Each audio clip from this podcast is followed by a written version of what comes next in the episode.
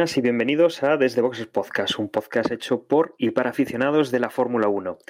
En esta ocasión vamos a hablar del último Gran Premio que se ha disputado y de su segunda variante que se disputará este fin de semana. Estamos hablando, en este caso, del Gran Premio de Bahrein, que se ha celebrado este fin de semana y en el mismo circuito se celebrará el Gran Premio de Sakir, con esa variante tan especial del circuito que ya acabamos de, de ver. Y para ello, bueno, pues vamos a contar unas cuantas noticias y tengo prácticamente a todo el equipo. Tengo a Juan, muy buenas Juan. Pues hola a todos. ¿Qué? Eh, interesante como mínimo, ¿no? Este pasado Gran Premio. A ver si, como, como decíamos hace un momento, a ver si no nos alargamos demasiado. Sí, ahí hay una amenaza de no, no quedarnos por debajo de la hora como últimamente. También tengo a, a José, muy buenas José. Muy buenas. Pues nada, eh, fin de semana y semana de muchas noticias. Parece que esta semana por fin mm, las noticias han salido antes que el podcast, que no es lo habitual. Así que nada, vamos a ver más de una hora seguro. Vamos a ver si nos llegamos a las tres horas. José, cuidado que mañana es jueves, día de posibles noticias, ¿eh? O sea, no, no escupamos muy hacia arriba. Muy buenas, Emma. Hola Dani, hola a todos. El otro día nos quejábamos de que no teníamos cosas de cavar, hasta hablamos del rollo este de relojes Hamilton, que bueno, pues ahora tenemos para hartarnos aquí, ¿eh? Pues sí, pues sí, desde luego que sí. Pues nos vamos a meter ya directamente en, noticias porque, como decíamos, mm, se han aclarado las cosas y además, eh, digamos que se ha desatado un aluvión de, de cambios incluso ya para, para este próximo Gran Premio. Tenemos, Emma, eh, dos, eh, dos cambios para el Gran Premio de Sakir. Ya no hablamos del año que viene, hablamos del Gran Premio de Sakir. Por un lado, y luego hablaremos de esto, tenemos el, el accidente de Roman Grosjean, que no va a poder correr en Sakir, y que ya tenemos eh, quién pilotará el, el otro el otro Haas en, en esta segunda carrera en Bahrein. Sí, Haas ha decidido que sea Pietro Fittipaldi, que es su, su piloto reserva. Y bueno, vamos a ver qué, qué tal lo hace en, en Sakir. Y la duda es si Grosjean va a poder disputar el cierre de, temporada en Abu Dhabi o, o no. Y según dispute o no su última carrera en Fórmula 1, pues veremos si continúa Haas confiando en Fittipaldi o incluso le da la alternativa a, a, a uno de los pilotos que ha anunciado esta semana que van a disputar las próximas temporadas en el equipo, como es Mick Schumacher, porque, bueno, como os decía, ya veníamos hablando de que la pareja de pilotos iba a ser Mazepin y, y Schumacher y lo han hecho oficial en estos últimos días. En concreto dicen que la duración del contrato es multianual, un clásico de estos tiempos. Eh, con lo cual yo imagino que esto será más de uno, menos de tres, año a año, bueno, según cómo se mire, todo depende. Y en el caso de Schumacher, ya en el Gran Premio de Abu Dhabi va a disputar los primeros libres, eso seguro, suceda lo que suceda con Grosjean y bueno, evidentemente él ya se ha dejado querer eh, diciendo que estaría dispuesto, en caso de que se lo requirieran, pues subirse para hacer todo el fin de semana en, en Abu Dhabi, pero eso ya veremos, ¿no? Ya la próxima semana que decide Haas según evolucione las, las quemaduras que tiene Grosjean. Y bueno, con esto, pues Haas ha, de un plumazo, nuevo régimen de, pilotos, Mazepin y, Schumacher para la próxima temporada, que yo la verdad mmm, lo agradezco, ¿no? En las últimas temporadas nos estábamos quejando que no cambiaban, que no cambiaban, que seguían ahí, que se estaban anclando. Han decidido limpieza dos nuevos, quizás no porque ellos hayan querido, sino porque las las circunstancias del equipo de que están mm, con poco billete les ha llevado a tomar esta alternativa más que por convicción propia, pero al menos agradezco que bueno que hayan apostado por dos dos rookies para el, próximo año y vamos a ver qué, tal lo hacen. Las perspectivas no son muy buenas porque van a tener un monoplaza pues no muy muy allá, las cosas como son. Y, y veremos cómo, cómo se van desarrollando estos dos pilotos. Por tanto, en el equipo Haas, entre esta última, o sea, entre la próxima carrera y el año que viene, tendremos tres debutantes, Mazepin y Schumacher. Ya el año que viene, en 2021, con Schumacher, como decía Emma, corriendo los libres de, de la última carrera de este año, y Pietro Fittipaldi, que ocasionalmente va a sustituir a Romain Grosjean, que, bueno, luego lo comentaremos un poco más a fondo, pero que se recupera por lo visto sin ningún tipo de problemas en, el hospital. Por precaución, obviamente, no dejan conducir. Ha tenido algún tipo de quemaduras en, los dedos, pero, pero vamos, que el otro día mandaba un vídeo después de la carrera y que bueno, mostraba que estaba en buenas condiciones, estaba en observación y lo único, bueno, pues que tenía esos, los dedos de las manos, eh, los tenía vendados, supongo que para, para regenerar un poco lo que hubiera tenido de posibles quemaduras, porque bueno, supongo que los guantes sería lo más lo más fácil de quemar en, el problema que tuvo durante la carrera. Luego, el otro movimiento, em, como decíamos, había dos movimientos para este para esta temporada, para este próximo Gran Premio. El otro movimiento lo protagoniza o lo inicia Lewis Hamilton. Lewis Hamilton ha quedado positivo en COVID, con lo cual se pierde la carrera de, de Sakir. Supongo que será probable que pierda incluso la siguiente carrera. Y aquí es donde sí que se ha desatado la, fiebre, porque estamos hablando de que el campeón del mundo eh, tiene que ceder su coche, el coche campeón del mundo también.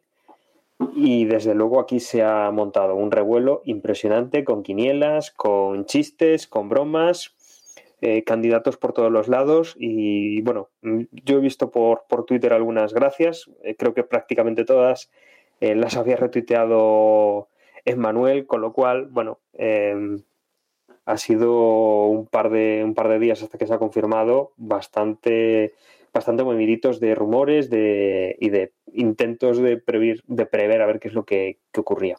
Finalmente, Russell será el piloto elegido para sustituir a, Hamilton en, Mercedes, que deja un hueco, obviamente, en Williams y que eh, lo va a sustituir Aitken eh, por esta carrera de, de Sakir. Veremos si la siguiente carrera pues también mantenemos este, este doble cambio. Sí, que tiene pinta de que la temporada de Hamilton ya, ya ha finalizado, ¿no? Por cómo ha dado positivo, que es reciente de, de principio de semana, y también por los protocolos que tienen montados en Bahrein y Abu Dhabi, súper exigentes con en términos de, de, estar en cuarentena y demás historias, pues yo creo que, vamos, diría que la temporada de Hamilton ha finiquitado ya y, y bueno, veremos una oportunidad de oro para, para Russell, que además se va a estrenar en esta configuración de, de, de Bahrein,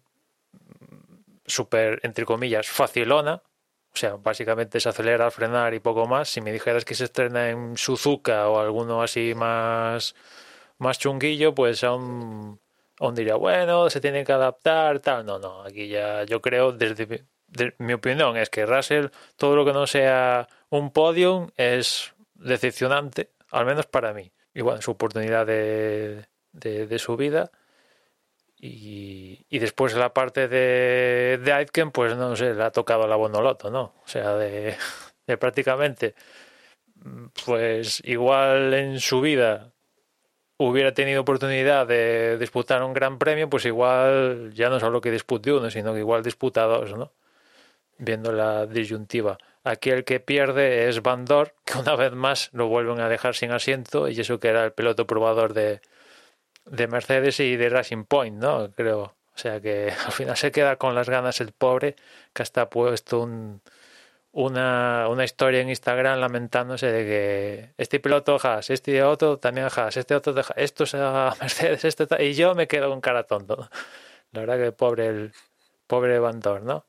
Que por otra parte dices, ¿de qué vale ser piloto probador? ¿no? Si después no cuentan contigo para, para casi nada, ¿no? O sea, el rol de piloto probador, su, su porqué es sustituir en caso de, y si no, no pasa eso, pues vale, sí, por mucho simulador que hagas, pues gracias, pero no, ¿no? Y, y en fin. A ver, va a ser muy interesante el, el Gran Premio con esto que se ha dado de, de Hamilton cayéndose por COVID y, y con Russell subiéndose al Mercedes. Le da un encanto al Gran Premio que no íbamos a tener y que ahora vamos a estar ahí pendientes más si cabe de, de, estas últimas carreras. Hombre, indiscutiblemente le da igualdad a la carrera. Eh, Hamilton, por suerte, por desgracia, iba muy sobrado. Se va a perder seguramente dos carreras y, le va a dar igual porque ya es campeón de todo. Pero mm, sí que está claro que siendo el Mercedes eh, un coche muy superior al resto, el- la baza Hamilton es la que es la que también pone a Mercedes donde está, porque si fuese por botas, al menos este año no, no está dando un rendimiento eh, demasiado bueno. Eh, entonces, si, si metemos a botas más o menos dentro del pelotón y contamos con que Russell eh, no tiene experiencia con ese coche o tiene una experiencia muy limitada, pues entendemos que, que va a haber un, mucha más igualdad, al menos con, con los Red Bull y con los McLaren, Renault que vienen por detrás, más igualdad de la que habría en, en una carrera con Hamilton, que posiblemente volvería a meterle 45 segundos a todo el mundo. Claro, es eh, como decía Sema, es súper interesante, sobre todo lo de Hamilton, no tanto obviamente lo de lo del pobre Grosjean, pobre por, por las circunstancias por las que ha tenido que pasar. Porque, por un lado, eh, está Russell ahí, ¿no? Que todos vemos que su futuro es, está en Mercedes, pero no sabemos, no somos capaces de atinar cuándo, porque el año que viene no le va a tocar, porque va a seguir botas, a no ser que, que se caiga Hamilton, cosa que ninguno nos creemos. Todos decimos que mm, debería estar, que debería tener un coche, que Williams le viene pequeño, pero también un poco lo que comentábamos la semana pasada, que muy bien una vuelta, pero luego cuando llega la hora de la verdad, pues siempre acaba, mm, cada vez, al menos esta temporada que ha podido llegar a los puntos, algo ha ocurrido, normalmente meteduras de pata suya que han impedido pues que por el momento puntúe. Ahora tiene la presión de demostrar que realmente es un piloto de Mercedes, para Mercedes, del, es el futuro piloto de Mercedes y tiene que hacerlo bien. Es un poco... Por muy complicado que vaya a ser, ya que claro, eh, el coche no lo conoce, el circuito tampoco es un circuito normal. Bueno, como decía, en, en ese sentido le viene bien. Pero vamos, que puede ser una, una pelota envenenada, una manzana envenenada para Sí, Russell, sí, ¿no? eso, eso iba a decir que puede ser un caramelo envenenado, pero también a su vez eh, lo positivo es que Mercedes lo tenía fácil, Van Dor y a correr. Tienen los dos campeonatos. Ya, ya, pero no, es que Está Bottas. pero, pero lo que estamos viendo es lo que va a pasar. Y entonces eso, Russell lo va a tener así. Por otro lado, Bottas también. O sea, no puede permitir que el que viene nuevo le, le- también le pase por delante. Al menos desde fuera se, se ve esa situación, ¿no? Y esto pasa en Mercedes. Pero es que en Williams nos encontramos también con un Latifi que como venga uno que no ha, mm, o sea, eh, Fittipaldi, que vamos, o sea, yo me quedé flipado cuando dijeron cuál, cuál iba a ser el sustituto. O sea, como Latifi quede por detrás, es que ya entonces vamos, o sea, mm, Pues si eso ya ahora lo consigo. Eso yo lo doy por hecho, que va a quedar por detrás de, de Aiken. Yo eso no sé Pues- por qué, pero lo lo doy por hecho.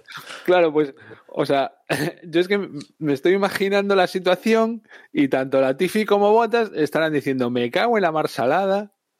¿Por qué nos... vi-?" Bueno, Botas probablemente no tanto. Botas está diciendo, por fin voy a poder ganar una carrera fácil. Al menos eso espero que sea lo que esté pensando. Pero Latifi, ojo, cuidado, ¿no? Entonces, me parece que va a ser una carrera como muy entretenida y nos van a faltar ojos para ver cuáles son las eh, el desempeño que hace cada uno de ellos, ¿no? Y, y ver, bueno, a ver, a ver cómo, es- cómo surge la carrera. A mí me parece que es una situación súper entretenida la que vamos a tener. Y lo que decía, mucho ojo a botas, porque evidentemente ahora tiene que, que coger el toro por los cuernos y hacer uso de galones. Eh, capacidad tiene y yo no dudo de que, de que eh, va a coger ese rol de líder del equipo, porque bueno, quieras que no, Russell es un piloto con mucho menos experiencia y que no conoce el coche. Entonces, a poco que, que haga botas, tiene que estar por encima, pero mm, ya no, o sea, no digo ojo a que, a que Russell le gane, porque entiendo que no sería lo normal, sino ojo a que Botas no la líe, que lleva un año que en el que no está muy centrado y que ahora es el momento de asegurar y no arriesgar y simplemente mm, dejar que el coche ruede y ganar la carrera o quedar segundo detrás de Verstappen y no liarla, porque como, como se metan en volados, como tengan un accidente, como, como eh, mm, dañe el coche o, o tenga penalizaciones o cosas de este estilo, es que va a quedar muy tocada su imagen. Y recordemos que lleva un contrato de año a año, que no tiene Bueno, un contrato de estos multianual asegurado. Yo creo que le beneficia más darse un tortazo que permitir quedarse por detrás de, de Russell, ¿eh? Sin- sinceramente, creo que le Eh, beneficia sí, más claro, eso. claro. ¿eh? No, no, sí, o sea, si, si en pista, si en pista le gana Russell, entonces ya apaga y vámonos. Entiendo que eso no, no debería de pasar. Pero se puede permitir quedar por detrás de Verstappen y quedar segundo estas dos carreras eh, es lo que se espera de él y nadie le puede echar nada en cara. Así que que Verstappen gane estas dos carreras y él quede segundo. Pero es que todo lo que no sea eso, ojo a la imagen de botas, ¿eh? Y, y después de que Russell no conoce el coche, yo creo que lo conoce más de lo que pensamos, que conoce el coche, después va a estar súper ultra motivadísimo, que eso puede ser muy positivo y también ser un negativo. Igual el que se estampa es él, eh, de, tanto, de tanto entusiasmo que le va a meter, que ya lo, ya lo vimos en, en Imola, por ejemplo. Y en clasificación, yo creo que va a estar súper emocionante esto, ¿no? Porque ahí es donde, al menos esta temporada, Russell sí que ha dado un paso con el Williams de la mano hacia adelante, pero después en carrera, evidentemente hay botas, pues conoce más, conoce su coche, o debería hacerlo, cosa que Russell únicamente conoce el Williams. O sea, quizás ahí en carrera Russell sea un poco más débil a priori viéndolo desde hoy que, que Botas, pero en clasificación yo le doy las mismas oportunidades a uno y, y a otro. ¿Y de Fittipaldi qué me decís? ¿Cómo, ¿Cómo os quedasteis cuando escuchasteis que era Fittipaldi? Bueno, que supongo que será un nieto, ¿no? De, de Emerson. Yo Sí, no, es no, el o sea, nieto, sí. Reconozco que no, no sabía ni quién era, vaya, o sea. Es el nieto y, y la verdad es que tiene, tiene miga como ha conseguido los puntos para la superlicencia, pero sí, la, la, la tiene. Y nada, yo la verdad no, pues, no sé, pues Creo que está, está pagando por correr esta carrera. O sea, quiero decir, puso pasta para que lo eligieran o... No, no, es el fue. probador. O sea, ya va siendo probador de Haas los últimos Ost- dos ostras, años. era el probador. Sí, sí, era el probador. Y, y nada, no, la verdad es que no. Con el coche que va a manejar. tiene lógica. Con el coche que va a Entonces tiene manejar. lógica que... Claro. No, no es algo que no, no se lo ha sacado de ahí de la, de la estratosfera Fittipaldi, no, no, ya formaba parte de, de- de- del organigrama de- del equipo. Y no sé, imagino que la verdad es que teniendo en cuenta dónde lo va a hacer, insisto, en este trazado, si llega a ser otro, yo qué sé, Silverstone, Suzuka, uno de estos eh, con muchas curvas rápidas y tal, pues igual se le complicaría a todos estos que estrenan que se van a estrenar, pues igual les afectaría un poquito más. Pero en este trazado que es de videojuego arcade casi, acelerar, frenar y, poco más, casi, pues eh, en ese sentido, en cuestión de pilotaje, pues a priori lo tienen sencillito, ¿no? Únicamente tienen que acertar con las frenadas, básicamente. Y, Hamilton viéndolo por la tele, que hay que también decirlo, que afortunadamente pues sí que ha mostrado algún síntoma que precisamente fue lo que activó para que le hicieran un test y ahí fue donde dio positivo, pero dentro de eso que dio algún, algún síntoma inicial, parece lo está llevando sin, sin problemas, con lo cual pues me alegro. Y después, esto también habla la veda de que igual algún piloto que ha tenido cierto contacto en el podio con Hamilton en Bahrein, igual ahora no, pero igual para Abu Dhabi da positivo, teniendo en cuenta que Hamilton dio negativo en tres test previos al donde dio positivo, que fue hoy lunes. Esto igual estás. Te haces Sakir y el martes te dicen, oye, chaval, que, que no puedes. Positivo, ahora, para casa porque en el, en el podio brindaron unas cuantas veces Albon, Verstappen y, y, Hamilton, ¿no? Y yo entiendo que Hamilton ya tenía algo. No, no se manifestaba en una prueba, pero ya debía tener algo. Hombre, yo espero que no.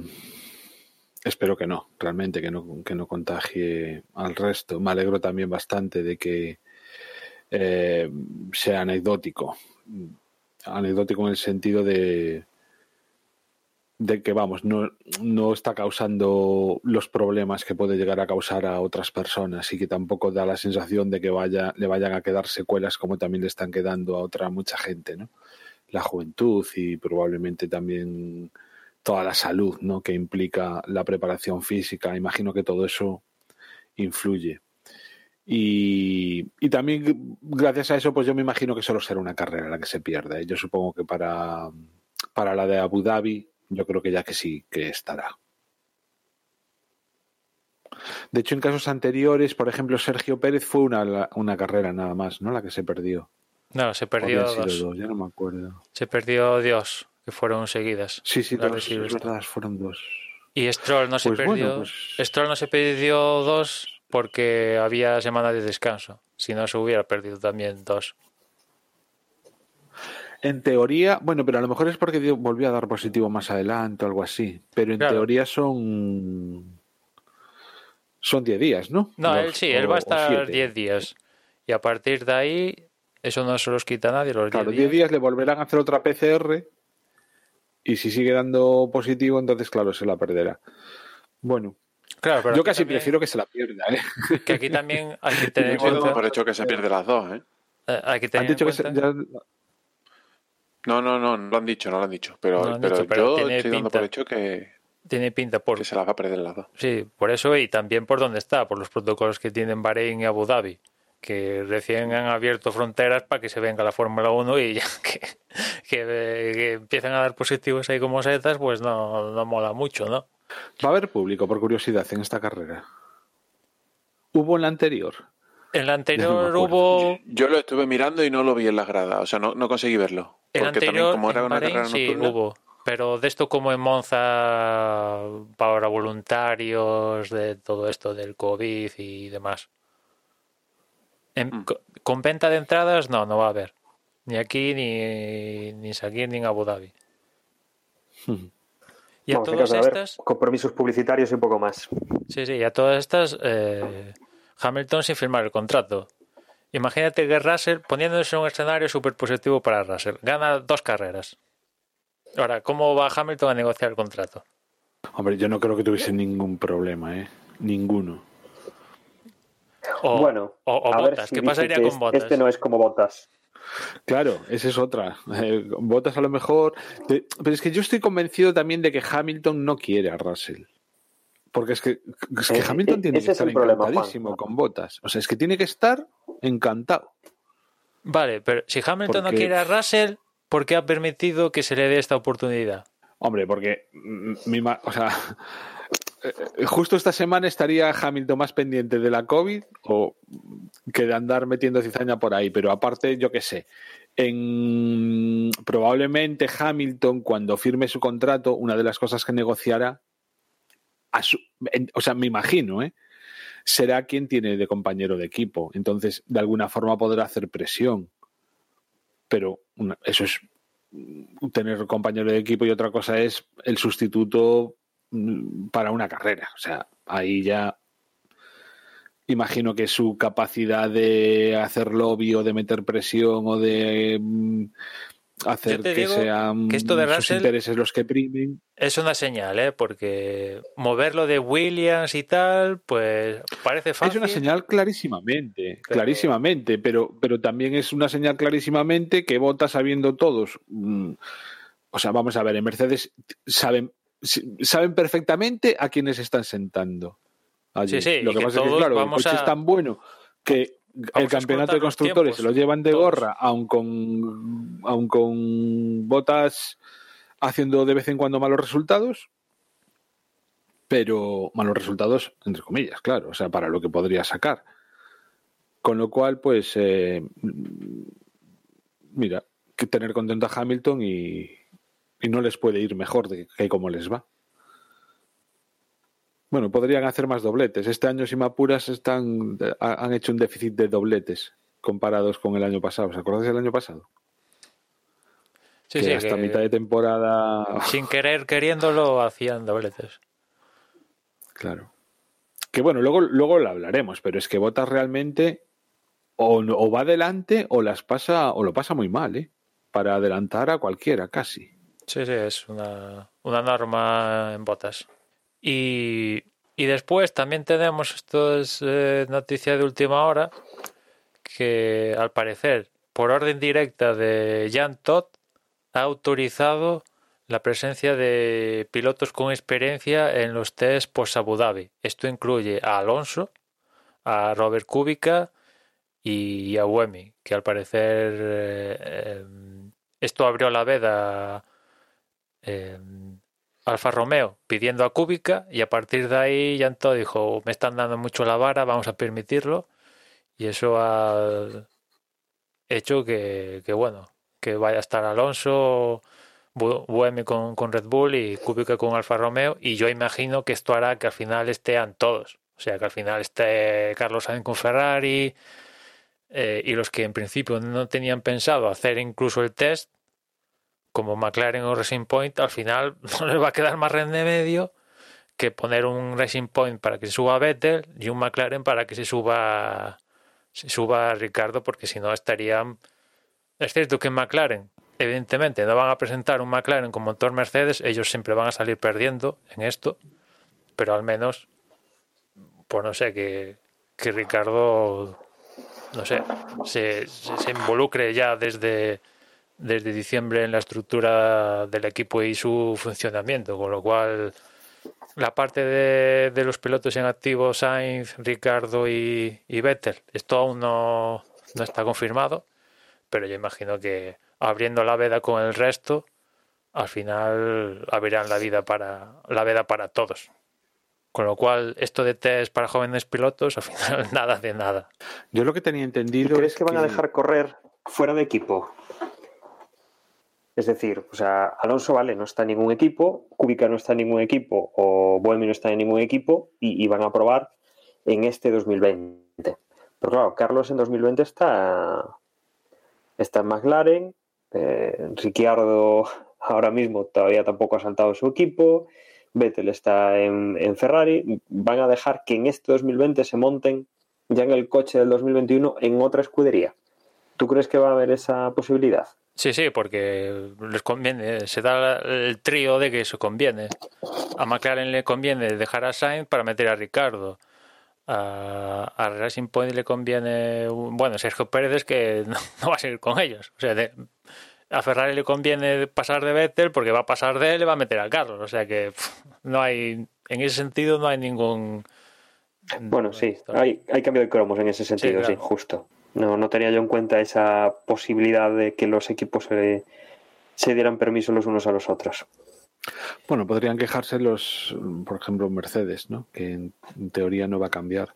Pero de todas maneras yo pensaba que la norma era, o sea, que dejaban com- correr a, bueno, hacer los test a pilotos ve- veteranos de la Fórmula 1, pero que no hubieran corrido este año.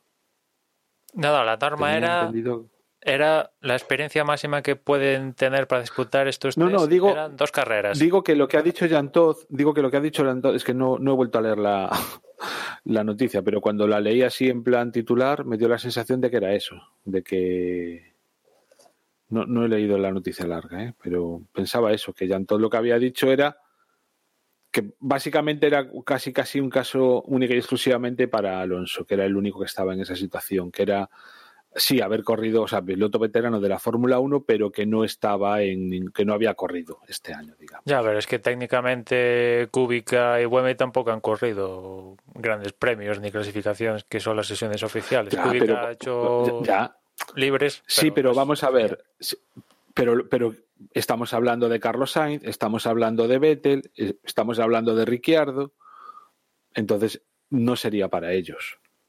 ah, tal como está hoy, no. Pero por eso digo que yo imagino que habiendo la veda para esta gente, al final pues, habrán la veda para todo. O sea, habrá No sé, que ver a mí- las, yo creo que es mucho imaginar. las ¿eh? discusiones que puedan tener. Es que incluso, claro, si, si al final todos participan en la fiesta, hasta pueden montar ahí un evento de la leche. Porque estaría Alonso estrenándose, Vettel estrenándose, Sainz estrenándose, Ricardo estrenándose. ¿Se me olvida alguno? Eh, Sch- Schumacher estrenándose. Eh, ostras, ¿cuántos, ¿cuántas veces tienes estrenándose a fulanos de primer orden en, en los respectivos equipos, ¿no? Es un poco el argumento que decía la gente al final de, oye, en vez de decirle que no, que es cierto que la normativa siempre había una parte de esto al final queda a discreción de la FIA y parece que la FIA pues ha tomado eso. Pero al final las cosas como son se pueden mm, hacer un, un evento que evidentemente no va a haber ni público ni nada de esto, pero para que sea el, el, entre comillas, el, trending topic de, del día, ¿no? Ver a Alonso, a Ricardo y a Fulano en, los respectivos nuevos equipos. Que, que por cierto, Alonso, Renault ha confirmado también eh, Bueno, hoy, hoy que grabamos esto, que va, va en el Gran Premio de Abu Dhabi va a hacer un- una exhibición con el R25, si no lo recuerdo mal, si no haber leído mal, con el R25. O sea que quieren que se suba al monoplaza por lo civil o lo criminal. Le- Les da igual el de 2005, 2018, 2000, cuanto más kilómetros mejor. En un Megan. Subís por tarde que pruebe motor Renault. Bueno, en los test estos de ahí atrás hizo un montonazo de kilómetros, ¿no? Por lo que tengo entendido. Sí, sí. Con el que era de hace un par de años. Se hartó a hacer kilómetros. Claro, es que hay, que hay que tener en cuenta que el próximo año hay que recordarlo para la gente que únicamente va a tener tres días, que esa es otra que al parecer también se confirmará que los test de pretemporada, bueno, el test de pretemporada va a ser en Cataluña, que estaba ahí Cataluña, Bahrein, donde va a ser, y parece que finalmente van a ser esos tres días en, en Cataluña, y solo van a ser tres días, con lo cual cada piloto tendrá día y medio, si es que lo tiene, porque igual llueve o nieva o una cosa de estas y los tres días al garete y te quedas con cara, ay, mm, me presento en Australia, si hacemos Australia con cero kilómetros, qué guay. Pero pueden, podrían correr los dos, ¿no? Los dos pilotos, los tres días. No, no, solo No hay una desde que- únicamente hay un monoplaza, salvo que lo cambien, solo hay un monoplaza por escudería. Ah, yo pensaba que era como en plan elección. No, no, no. Vale, vale. Que, que en estos test de, de, de Abu Dhabi, ahí sí que pueden tener dos coches, cada escudería. Pero bueno, viendo que lo han cambiado, pues no, no descartes, sobre todo teniendo en cuenta que como los coches van a ser similares, entre comillas, pues igual, porque la historia está de únicamente tener un coche para la pretemporada, es que claro, está en proceso de, de hacer el monoplaza y hacer dos, pues únicamente lo harían Ferrari o los que tienen más, más pasta, ¿no? Con lo cual dicen uno para todos y Entrenamiento ridículo, porque, insisto, una pretemporada de tres días. Este año tienen excusa porque, en fin, es un año un poco especial. Pero, pero es lo que tú decías. ahora te encuentras que esos tres días llueve y, llegas a Australia a entrenar en Australia, a ensayar y a hacer, hacer probaturas. Sí, efectivamente, te coge un poco en pañales. Eh, tres días no dan para nada, tienes un incidente con un coche, no, no puedes aprovechar esos tres días, tienes un piloto que va, desde luego es bastante, bastante complicadete el tema de los entrenamientos. Pe- Pero insisto, al final es lo que están buscando desde, la, desde dentro. O sea, los pilotos se quejan, Alonso sobre todo se queja y todo esto, pero eh, esto lo dictan ellos. otra vez volvemos a la misma historia. Esto de hacer menos días sale de ellos. Sí, sí, efectivamente. Y luego otro, otro tema, Emma, que no teníamos en el guion, pero que bueno, sale un, yo creo que un poco también de, de planes, eh, digamos, corporativos, de tema de coronavirus, de temas económicos, y, yo creo que también un poco, y a ver si es vuestra opinión, de este tipo de temas, de pocos test, de los problemas que da meterse en la Fórmula 1, eh, hemos comentado más de una vez el tema de que se esperaban nuevos motoristas, nuevas escuderías, y uno de los equipos de los que siempre habíamos hablado era quizá que entrase el grupo, grupo Volkswagen, que por ejemplo en, en Fórmula E sí que estaba corriendo con Audi y que el grupo, lo que es Volkswagen como, como escudería, como, como casa Volkswagen, estaba trabajando en, en otro tipo de, en otro tipo de eventos, en rallies, eh, creo que también estuvo corriendo en algún momento Dakar, y que, esta semana tanto Audi como, como Volkswagen han, han, cambiado sus estrategias, sobre todo Audi influye, entre comillas, en Fórmula 1 porque se sale del mundillo de la Fórmula E. Sí, bueno, depende de cómo evolucione la arquitectura de los motores en la Fórmula 1, eso puede implicar que, Audi o Porsche se involucren, ¿no? Porque Audi, como dices, deja la Fórmula E para involucrarse directamente en el Dakar, esto ya a partir de 2022, pero también decían de que tienen pensado presentarse al nuevo reglamento de, que va a haber de la resistencia. Con lo cual, no sé cuándo va a suceder esto, ¿no? Si van a aprovechar también en 2022, 23, 24 pero en torno ya a partir de, de estos años ya la Fórmula 1 debería estar trabajando en su en su nuevo motor y claro, pues si se dan las casualidades de que la arquitectura del nuevo motor de Fórmula 1 se parece mucho muchísimo a lo que en su momento tengan en el WEC, pues lo van a tener muy sencillo para involucrarse, ¿no?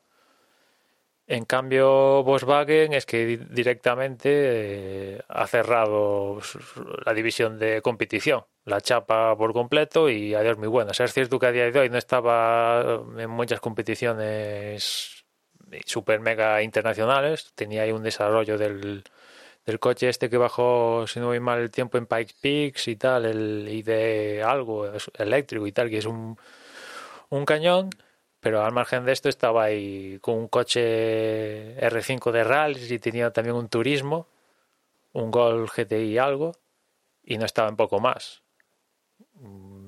En Fórmula E de momento sigue, sigue Porsche, pero igual pasado mañana sale la nota de que Porsche también deja, deja la Fórmula E. La verdad que esta semana la Fórmula E ha recibido los primeros batacazos desde que se formalizó el, el campeonato. Curiosamente, coincidiendo con el final de los test de pretemporada de, de la Fórmula E, de una pretemporada que va a ser el primer año que se ha considerado ya por la FIA campeonato del mundo. No deja de ser curioso que todos estos, Audi, también BMW, que ha aprovechado para hoy mismo que estamos grabando esto, para anunciar que también deja la Fórmula E, han estado desde que, no de forma oficial, se involucraron más más, más adelante, pero sí desde un primer momento, no de forma oficial, insisto, pero sí que se involucraron en el nacimiento de la categoría y ya han estado todas estas seis temporadas ahí y ahora que el campeonato ya tiene el, el rango de campeonato del mundo, dicen,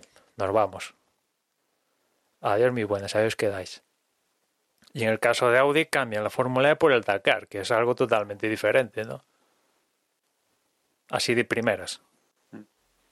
Que de fondo tienen la resistencia, pero de primeras es cambiar monoplazas con al estilo Alonso. Cambiar monoplazas por, por el Dakar. Y sí, sí, las evidentemente. La verdad que es muy, es muy llamativo lo que, lo que dice, que, que justo cuando el campeonato se va a consolidar y se va a convertir en un campeonato de primer nivel, por así decirlo, eh, se bajan del barco varias marcas. Eh, no sé, también yo, no estoy muy enterado de, de, los movimientos que está haciendo BMW. Eh, en el caso del grupo BAC, mm, a veces puedo entenderlo y a veces me parece muy extraño que, que, tengan varios equipos dentro de la misma categoría y se hagan competencia entre ellos, como, como Audi y Porsche eh, compartiendo o siendo rivales en, en, en, la misma categoría, siempre me ha parecido muy curioso, pero bueno, ellos lo hacen así y al final parece que más o menos le funciona, así que entiendo, en, en parte entiendo el movimiento de, de Audi eh, porque, porque es algo que suelen hacer cada, cada cuatro o cinco años eh, cambian de categoría. Nunca, nunca tienen una estabilidad demasiado larga en, en, en una competición concreta. Y, y, entiendo que el Dakar ahora mismo eh, para una marca como, como Audi es un, es un escaparate muy grande. Hay, hay mucho dinero ahora mismo, mucha, mucha, mm, mucha publicidad en el Dakar. Y, y relativamente mucha visibilidad porque hay pocas marcas compitiendo. Sí, además ahí en el Dakar pueden desarrollar un segmento de, de, monoplaza que es el que estamos viendo en las carreteras, ¿no? Y que es muy propicio para mm. meter baterías eléctricas y tal, que son los subs, o sea que... En ese sentido, sí, Audi pues, se ve un poco claro el, el, la historia, ¿no? Por ejemplo, BMW, que también ha dicho que, que se va, pues no ha dicho que deja el, mundo de la competición, pero casi, porque también el DTM fuera y, también dejó los GTs de, del WEC y ahora la Fórmula E, joder, pues, ¿qué, ¿qué, te queda? Bueno, también supongo que la pandemia eh, y la, la, crisis económica que acarrea a muchos equipos les ha hecho cambiar de idea y al final eh, y las inversiones en competición para, para este tipo de marcas eh, lo que ofrecen es un retorno en publicidad y es mucha inversión para quizás un retorno relativamente pequeño eh, cuando, cuando pueden conseguir al final más clientes con, formas de publicidad mucho más baratas. Entonces, quizás sin pandemia, otro gallo, otro gallo hubiese cantado. Ah, dejando de lado la Fórmula E, vamos a centrarnos en la Fórmula 1 y en el Gran Premio de Bahrein, que evidentemente ha estado marcado por el tremendo accidente de, de Grosjean, que ahora pasaremos a comentar, porque realmente la carrera tampoco es que tuviera mucha ciencia y toda la atención se la ha llevado el, el accidente. Y si os parece, comento la, la, clasificación y casi nos centramos un poco en los temas más, más candentes de, de la carrera, empezando por, por lo de Grosjean. En la Q1 se quedaron más o menos los habituales, la Fiti, la Tifi, perdón, Grosjean, Magnussen, Raikkonen y Giovinazzi. Ya en la Q2 se quedó un Carlos Sainz que tuvo un problema con los frenos, con lo cual en un gran premio que pintaba muy bien, parecía que tenía buen ritmo y que iba a poder por iba a poder luchar por posiciones importantes en, en las carreras, en la carrera, pues se quedaba en, en la Q2 y adiós muy buenas. Ya había que empezar a, a, destiempo en, en, la misma, porque en la Q2 al final todos apostaron por marcar el mejor tiempo con, con el medio para pasar a la, a la Q3 y así empezar con un neumático mejor en la, la carrera y con una mejor estrategia, con lo cual al final de rebote a Carlos no le quedó más remedio que yo creo que lo hicieron por eso, por empezar con, con el compuesto a priori malo por, por hacer algo diferente. También se quedó George Russell, eh, Lance Stroll, Leclerc y, Vettel. Aquí la verdad es que los Ferrari, todos los equipos motorizados por Ferrari en comparación con el Gran Premio de Bahrein de la pasada temporada bajaban, vamos, estaban perdiendo en torno de media un segundo o incluso más con los tiempos que marcaban eh, la temporada pasada en este Gran Premio, a diferencia del resto de escuderías que mucho o poco, pero todas mejoraron los tiempos que, marcaron en, en, la temporada pasada. No en vano, para esta carrera eh, Pirelli llevó una gama más blanda de neumáticos que los que llevó la temporada pasada. Y ya metidos en, en la Q3, décimo fue Kvyat, noveno Norris, octavo Gasly, séptimo Con, sexto Ricardo, quinto Pérez, cuarto Albon, un cuarto que vino después de meterse un piñaco importante el viernes en los libres y destrozar el monoplaza. Tercero Verstappen, segundo Bottas y Hamilton pole. otra vez, otro problema para Hamilton, que después de, de ganar el campeonato no, no, no suelta prenda. Y, y ya con esto, pues nos vamos a la carrera, que básicamente lo esencial es que en la salida, botas, mala salida. Imagino que derivado de que está segundo y esa posición, pues apenas tiene, tenía agarre, pero se lo comieron con patatas en los primeros metros, pasa de ser segundo a, a, sexto en, en nada y nada más pasar la segunda curva, pues ya tenemos el punto candente de, del Gran Premio, ¿no?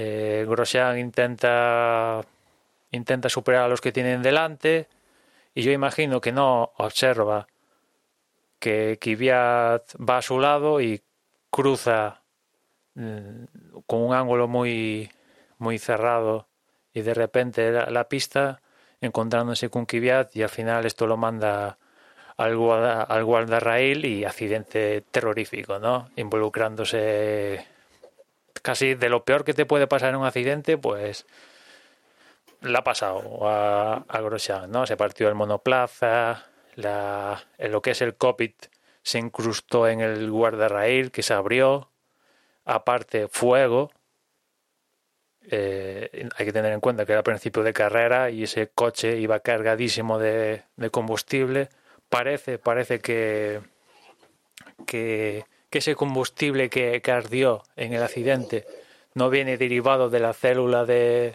donde se deposita el combustible, sino que es más bien de, de los conductos que van al motor y por ahí más que de los 100 litros que hay en, el, en la célula, porque si llega a ser de la célula, pese a la fogata que vimos, que era importante, pues imaginaos lo que podría haber sido aquello. Y, y, lo mejor de todo es que todas las medidas de seguridad que se han ido incorporando a la Fórmula 1 en los últimos años, pues tuvieron el efecto que se pretende de ellas y eso hizo que, que saliera por patas Grosjean de, de, de aquello que, que, vimos. No, evidentemente las imágenes son tremendas, como sale, como puede de, de, de su cockpit con llamas rodeándole por todas partes, quejándose de manos y, y pies, de, de, esas quemaduras que tiene a día de hoy. Y bueno, lo mejor de todo es que apenas tres minutos después de producirse el, el impacto, pues el tío ya estaba en, en, el coche médico, sin perder el conocimiento en ningún momento y, perfectamente sano y salvo, ¿no? Con la contusión de lo que había pasado y de estas quemaduras que, que, que ha sufrido y que están, están en proceso de, de, curación. Lo llevaron al hospital para ver si tenía algo más grave, vete tú a saber, no tiene nada. Y, y bueno, pues ahí queda el, el accidente, ¿no? Yo la verdad que contento, dentro de lo que cabe, contento porque por una vez hay que contar con un accidente gigante, inmenso, y, no hay que lamentar ninguna pérdida en ningún sentido, ¿no? No hay que solucionar el problema, simplemente hay que mejorar lo que ya tenemos a día de hoy, que es la leche. Es cierto, para mí de lo peor es el tema de, del fuego y, y, el tema del guarda del guardarraíl que se abriera y se incrustara ahí el lo que es el cockpit y que gracias al, al halo, así de primeras, pues parece que le hizo de jaula protectora. Pero ya digo, para mí lo peor casi todo sería más el fuego que otra cosa, ¿no? Porque afortunadamente Grosjean, instinto de supervivencia, y consiguió salir como pudo de, del agujero ese que poco, pero tenía para, para salir, ¿no? Y estuvo veintipico segundos en, con las llamas ahí a, pleno rendimiento, ¿no? Pero llega a estar un poco más aturdido o el tío del, del extintor llega a tropezar o alguna cosa así, igual, pues sí, está vivo, pero igual tiene afectaciones en el pulmón o alguna cosa de estas, ¿sabes? Y Grosjean a día de hoy, claro, si quiere, Y Grosjean a día de hoy, si quiere, se puede ir a su casa a tomar una paella y no pasa nada. Quizá, Emma, otro- eh, Di, sí. Dani. Sí, Eh, digo que, bueno, a, a ver, quizá eh, hay muchas cosas que destacar, ¿no? Eh, el hecho de que es uno de los accidentes, eh, desde luego, más importantes que hemos visto en los últimos años en la Fórmula 1. Eh, tenemos el recuerdo de Jules Bianchi, mm, que por fatalidad eh, sí que falleció en ese, en ese accidente, pero desde luego no era ni de lejos tan tan crítico como podía ser este, sobre todo por el fuego. El, el tema del fuego es quizá el que le mete toda la toda la premura ¿no? al, al tema de, de, que tengas que saltar, que tengas que salir eh, rápidamente, corriendo. Entonces, yo creo que ahí eh, tenemos una de las cosas más, más importantes que ha pasado aquí, que es que, como bien dices, eh, ha saltado rápidamente del coche, por lo que comentaban en, en posteriormente en, en, informativos y en algunos eh, blogs, eh, sí que parece ser que Grosjean intentó salir del coche unas dos, tres veces. O sea, no, no fue a la primera, no fue sencillo. La colocación en el guardarrail, como bien dices, o sea, el guardarrail lo dejó bastante aprisionado y eso dificultó tanto la salida de, del coche como, como, bueno, el tema de que lo pudiera hacer rápido pero sí que hemos visto, pues eso, una reacción rápida. El piloto ha conseguido salir rápidamente, el halo ha, ha funcionado perfectamente. Las medidas de protección, no sé yo hasta qué punto podríamos decir que la valla ha fallado porque el coche ya la haya atravesado, ¿no? La verdad es que ha sido un accidente bastante gordo y la valla bastante aguantado. Eh, la forma del coche tampoco ayuda que no se haya colado por entre dos, entre dos guardarraíles, que al final el guardarraíl lo que busca no es frenar el coche de seco, si no pondríamos un muro. Lo que busca el guardarraíl es frenar poco a poco el coche, hacerlo de acelerar de una forma, entre comillas, eh, ordenada. Entonces, bueno, yo creo que aquí pues, eh, se han dado todos los todas las cosas que pues, se podían dar prácticamente bien. El coche de seguridad estaba todavía, bueno, el coche de seguridad, no, el coche médico estaba detrás de, de, estos pilotos, con lo cual eh, en nada ya estaba ahí. Y, los, bueno, pues era una zona donde había bastante, bastante gente de, del circuito y yo creo que se pudo actuar rápidamente. Quizá también destacar que la bandera roja saltó, eh, no sé, o sea, pues vieron el fuego y la bandera roja. O sea, no, no hay un margen de decir, pues se lo han tenido que pensar. No, no, no, no. O sea, ahí no han dudado, que también es una de las cosas que yo creo que son muy importantes en este tipo de, de incidentes, ¿no? Carrera paralizada, ya no miras si qué es lo que está pasando.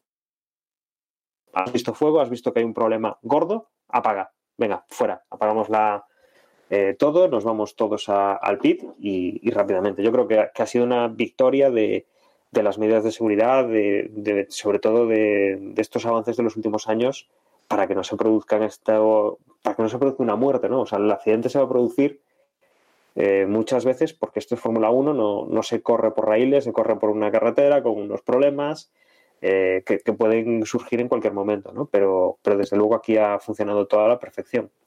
Sí, yo a mí me preocupaba el tema. Eh, Dani, en realidad es el propio Grosjean ¿eh? el que comentó que fueron tres veces las que intentó salir y bueno, por fin lo consiguió la tercera. Supongo que el halo que, que tan bueno, todo el mundo dice que, que fue primordial, ¿no? En este caso yo no me atrevo a asegurar nada realmente, pero mmm, en este caso sí que creo que supongo que dificultó lo que es el salir rápidamente el monoplaza. De todas maneras, mira, bienvenido, bienvenido sea. Y, y lo que a, a, mí personalmente, lo de ya un poco después de cuando ya te lo pones a pensar en frío, ¿no? Porque yo recuerdo en directo yo me quedé en shock, o sea, bueno, en shock no me quedé, pero vamos, o sea, me quedé noqueado, o sea, o sea, hacía muchísimos años que no veía yo una cosa que me pusiera los pelos tan de punta en una carrera de, de Fórmula 1. Pero bueno, una vez ya que ves que está bien y, y todo eso, a mí lo que, lo, lo que me interroga ¿no? de todo el accidente es realmente ver qué hubiera sido mejor, si un muro de hormigón o, o este tipo de valla, porque el funcionamiento que tienen es totalmente diferente, ¿no? O sea, mm, la ecuación de energías ahí habría que mirar cómo va en cada una, pero claro, son para o sea, funcionan totalmente, o sea, funcionan distinto, ¿no?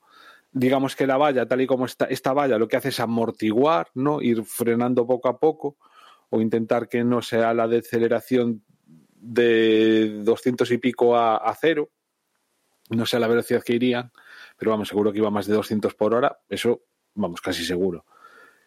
Y sin embargo, el muro de hormigón Em, lo que produce es que el coche rebote, con lo cual la energía se va dispersando de otra manera. Entonces, yo qué sé, me imagino que tendrían, que a partir de ahora es lo bonito, ¿no? El, el estudiar concienzudamente, absolutamente todos los parámetros que han conducido a, este accidente y ver en qué se puede mejorar y sacar conclusiones con respecto a, eh, a partir de qué velocidad es mejor una valla de este tipo del otro, en función de esta trayectoria, si sí o si no.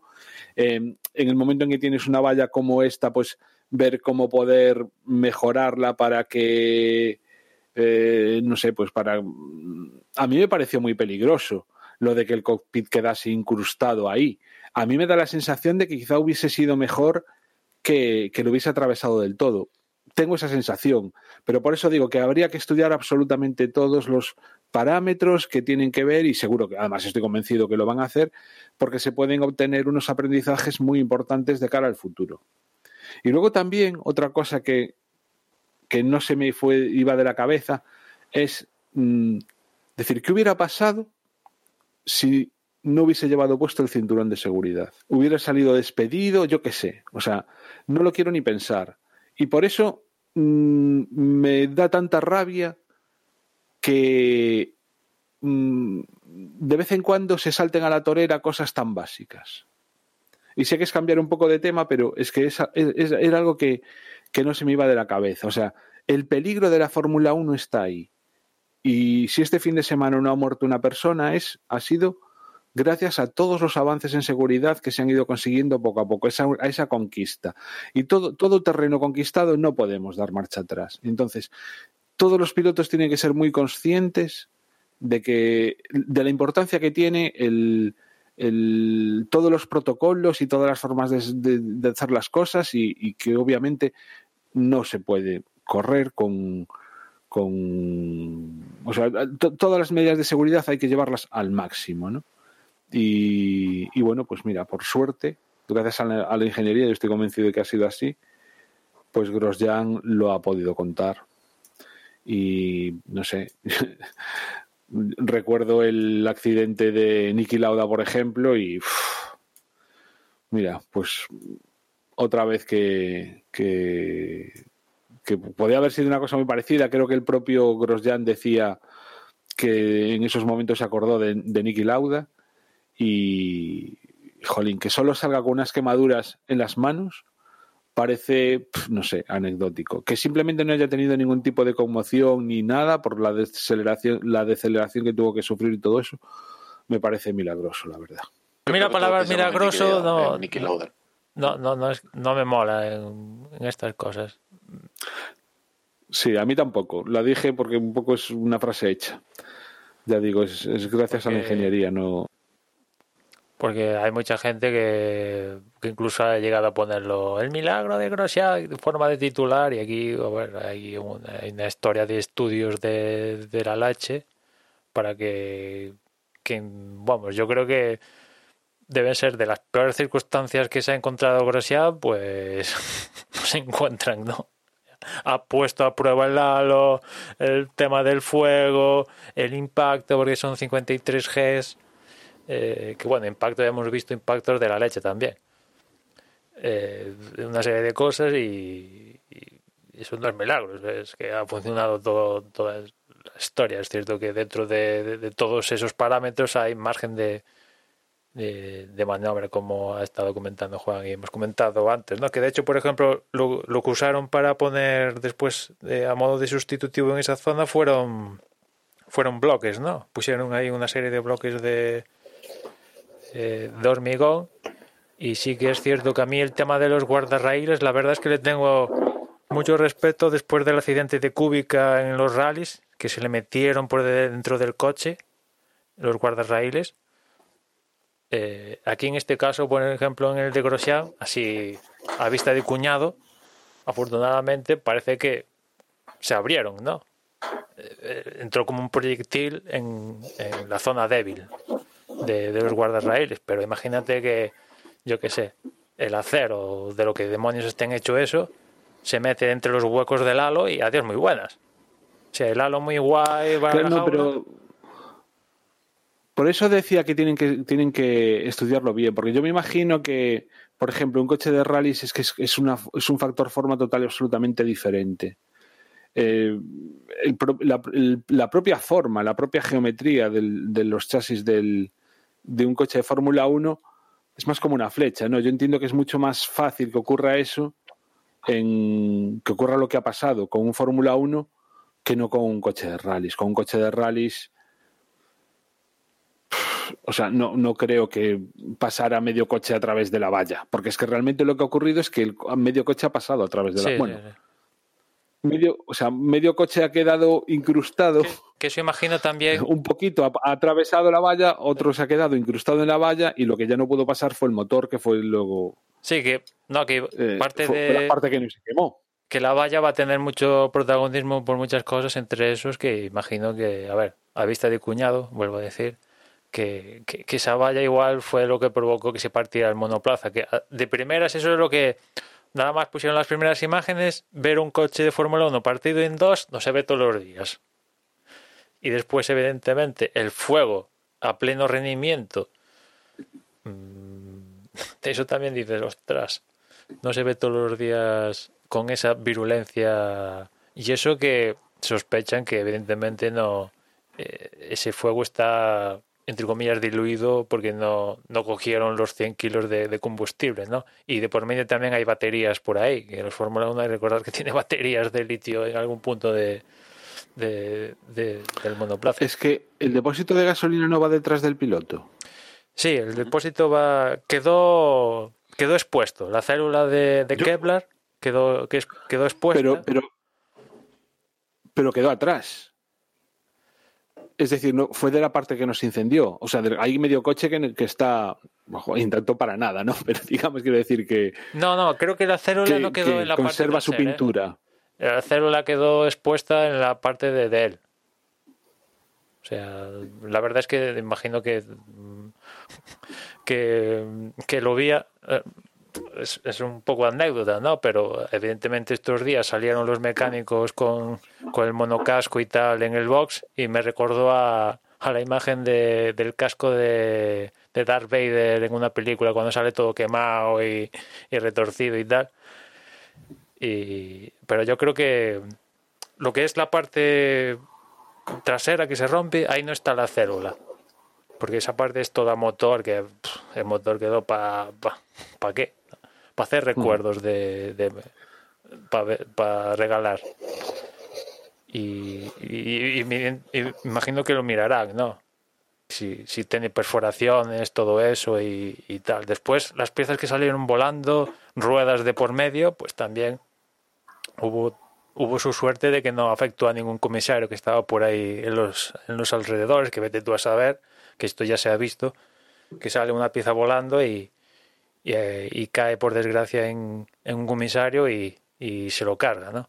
Y en general supieron reaccionar todos muy bien, ¿no? El coche médico bien, viniendo detrás, no dudó, los, los dos, entre comillas, bomberos ahí de que estaban ahí de comis actuando de, de, comisarios ahí en, en Bahrein, pues no, no dudaron en, en, acercarse, ¿no? Que ellos tenían los extintores, porque la verdad los, los dos del coche médico salieron a ver qué pasaba, porque ninguno salió con ningún extintor ni, ni, ni hostia, los extintores los tenía. Imagino que esto forma parte del protocolo, ¿no?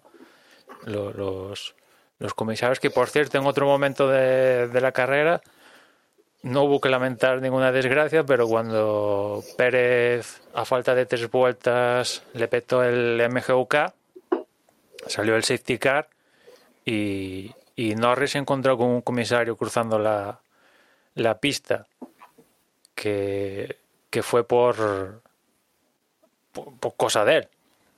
Evidentemente, no, no recibió ninguna orden y e imagino que tuvo mucho que ver que el coche de Pérez empezó a manifestar fuego y, y viendo la experiencia de horas antes, pues esa persona dijo, "Uf, aquí igual estamos hablando de vida o muerte, más riesgo y, y ahí se columpió un poco cruzando la pista.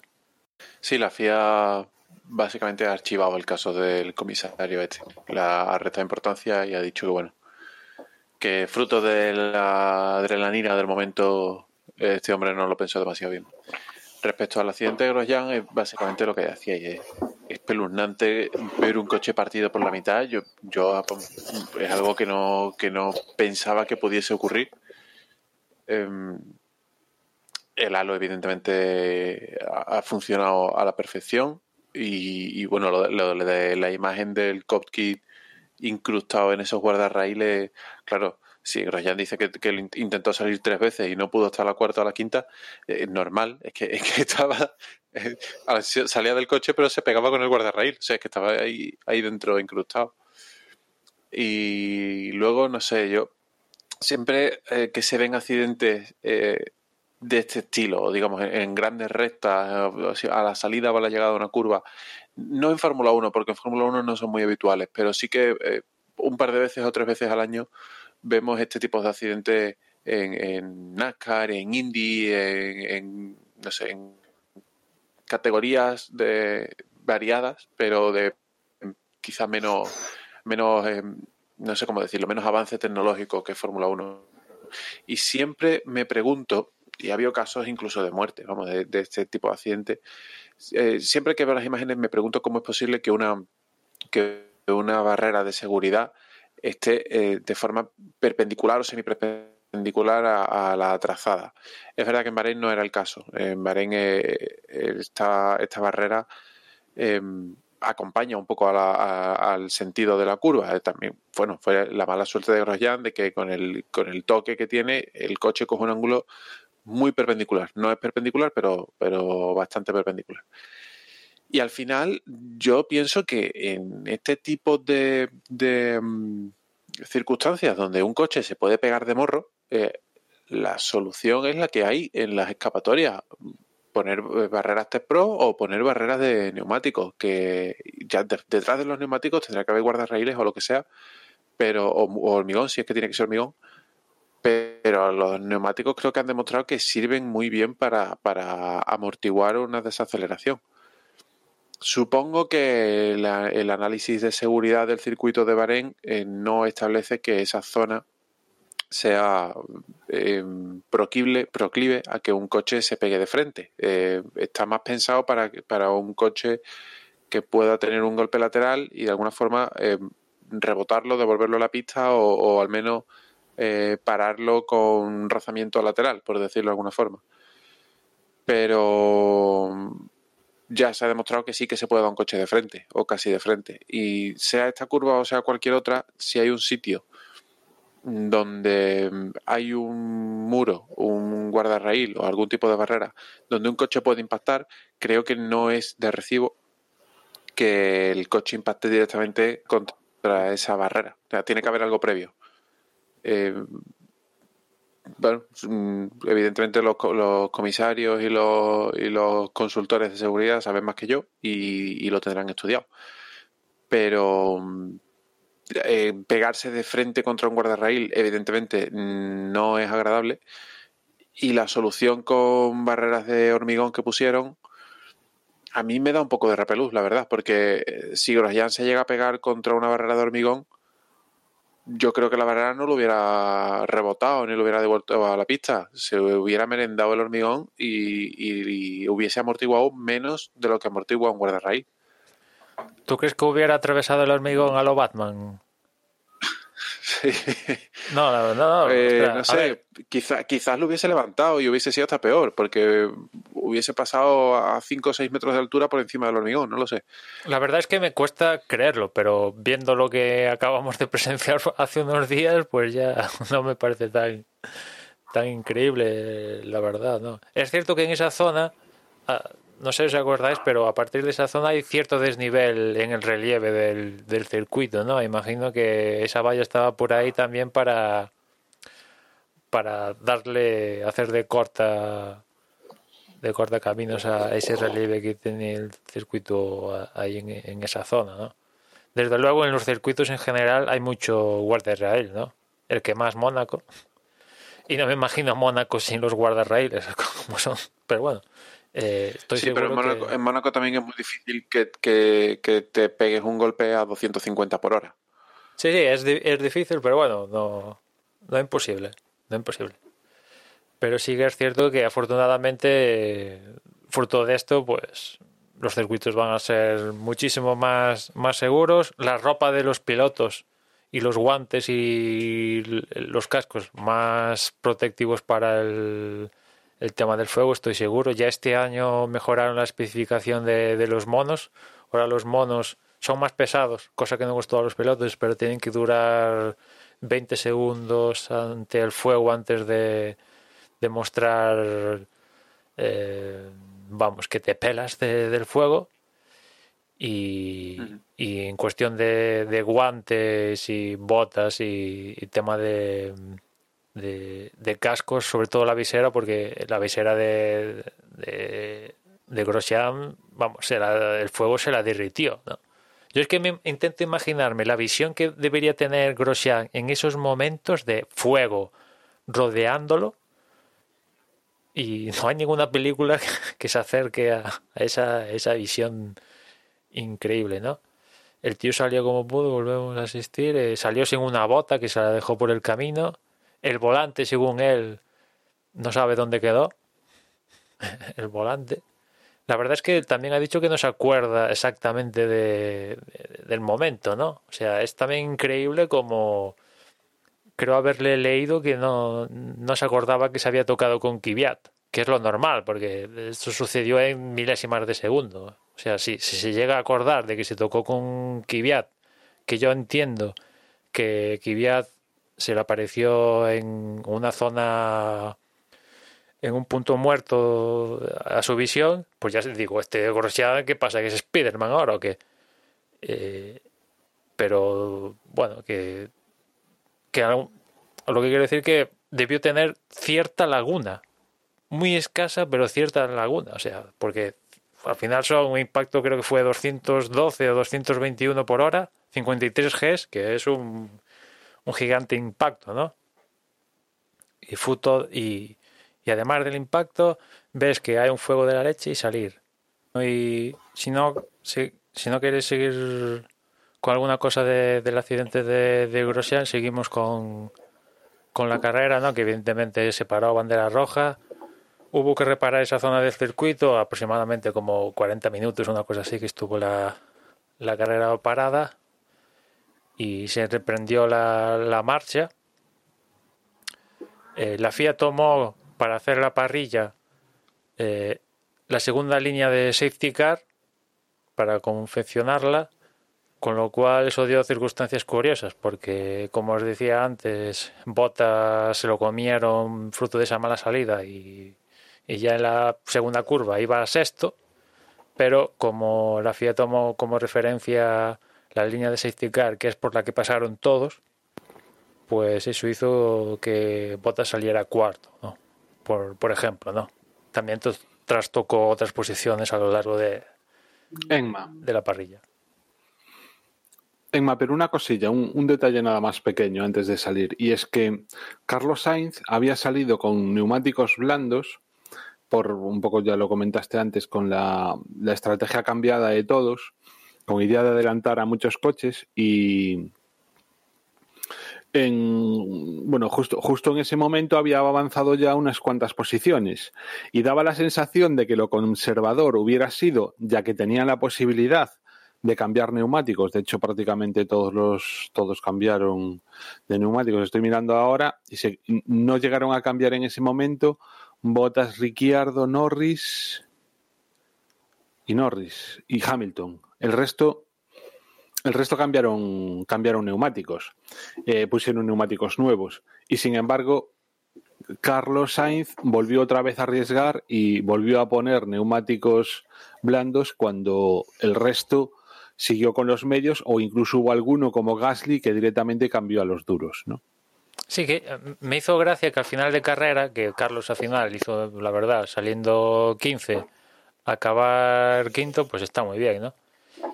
Eh, me hizo gracia porque decía, bueno, al final arriesgamos saliendo, arriesgando saliendo con el blando y digo, arriesgar, pero ¿qué arriesgar? Si al, si al final, fruto de, de, esto que ha pasado con Grosjean, has elegido hacer la carrera con, con, el blando, nos ha jodido. O sea, entiendo la primera que, que bueno, vamos a meter bueno, bueno. blando para, vale, adelantar, pero en la segunda ocasión que tienes oportunidad de ver lo que te rodea, elegir, que además Carlos tenía todos los neumáticos del mundo por lo que pasó en la Q2, pues se podía permitir elegir el neumático que quería, el compuesto que quería, que lo iba a tener nuevo, reluciente, ¿no? A diferencia de otros. Que ya, pero bueno, yo, yo no creo que, Emma, estás subestimando, o sea, sinceramente, ¿eh? no es que acertara con la decisión, no es que, el, no es que fuera el único listo y el resto se equivocaran. Yo creo que lo que hizo fue tratar muy bien los neumáticos en ese primer stint, ahorrarlos muy bien y de hecho consiguió estirarlos más tiempo que, que su propio compañero de equipo que iba con medios y, y que otros muchos, ¿no? Totalmente. No creo que pero... fuera tanto acierto como, como buena conducción y saber guardar neumáticos en ese primer stint. Pero que totalmente. gracias a él, el resultado que obtuvo. Pero, pero a mí la sensación. Fue a eso. La sensación, por, por eso que, que le escuché, es que no le quedó más remedio que salir con blandas. Digo, no, a ver, has elegido salir con blandas.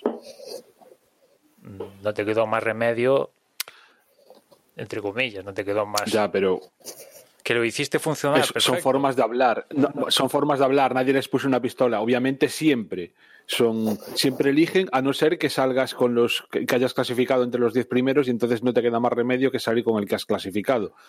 Pero obviamente la posición en la que estaba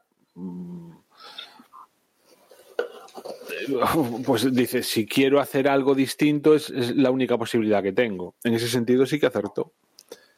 Sí, no, sí, se lo manejó muy bien y seguramente fruto de ese primer Steam viene el resultado final, porque hizo durar esas ruedas más que algunos que montaron el, el medio, ¿no? O incluso el duro. Que hay alguno que montó el duro y, o, o, y paró antes. Que, sí, pero también Kvyat, por ejemplo, que si, fueron él, Kvyat y él fueron los únicos que montaron el blando y a Kvyat le pues cuatro vueltas menos, dio. El de Kvyat era usado. ¿eh? Cuatro vueltas en 21 son una burrada de vueltas. Sí, sí. Pero bueno, Vettel, por ejemplo, entró en la 20 y llevaba duro nuevo. O sea, sí, sí, sí, que sí. lo hizo que lo hizo aguantar Carlos eh, está, está claro, ¿no? Y, y también adelantar cuando, o sea, cuando tuvo uno por delante, no entretenerse con él, te paso, no te paso, me dar la vara, tres, cuatro vueltas, no, mira, me acerco, pumba, te, te meto el coche y te paso, ¿no? Que lo ha tenido con unos cuantos pilotos. Y en ese sentido es agradecido este circuito, ¿eh? Sí, sí, favorece. Para eso esto, mola. Favorece esto, ¿no? Sobre todo lo tuvo ahí, tuvo que pelearse un par de veces con, con los Renault, ¿no? Tanto con como Ricardo y después más adelante con, con Gasly y tal, más, más adentrados en, en la carrera. Una carrera que, bueno, pues Hamilton, la verdad, no tuvo ninguna, ningún problema para ganar. Verstappen no tuvo ningún problema para ser segundo. Y, y por detrás, Bottas, eh, en, en, este proceso de, de reemprender la, la marcha, pues resulta que se comió algunas piezas por ahí que quedaron que quedaron sueltas de, de, de incidentes que por cierto en, la reanudación hubo otro incidente que Stroll se volvió a encontrar con Kvyat y Stroll quedó volcado que no pasó nada ni, ni nada con perfecto evidentemente un vuelco ahí entre comillas poca velocidad y y, viéndole de Grosjean, ni espectacular ni nada, casi que volcaron coche. Pero no sé si en esa zona o antes en la de donde estaba Grosjean fue donde Bottas se, encontró con alguna pieza invisible que únicamente él fue capta, capaz de captar, pero el pobre pinchó y tuvo que meterse a boxes y cambiar los neumáticos en periodo de safety car derivado de, esto que pasó con, con Stroll y, y y bueno pues de estar no sé cómo estaba cuarto quinto por ahí pues nada a las catacumbas. Y, y como decíamos antes botas eh, con, con tráfico las pasacanutas las pasacanutas ahí intentando adelantar no sé quién era si, si un Williams o, o con algún Alfa Romeo es que no no no podía no podía. De hecho, fue. ¿A cuántas paradas fue Botas? Fue a. Fue a tres paradas, ¿no? O sea, una cosa importante. Se, dio la circunstancia con Botas que a final de carrera. Final de carrera no, en la última parada de él, entró en boxes y únicamente le cambiaron tres ruedas de las cuatro. Que esto es legal.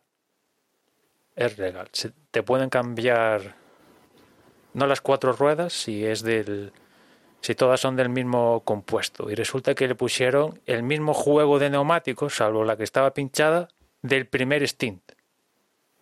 O sea, le, le pusieron las, las tres ruedas que sobrevivieron y la que pinchó, pues se quedó, fue la que no le cambiaron, ¿no? Y completó toda la carrera con, con ese juego original que empezó la misma para, para él. Se dio esa anécdota, yo creo, más, más que nada. Y, con botas fuera de, la ecuación, pues lo que decía, Hamilton primero bien, Verstappen segundo bien, y por la tercera plaza luchaban Pérez y Albon.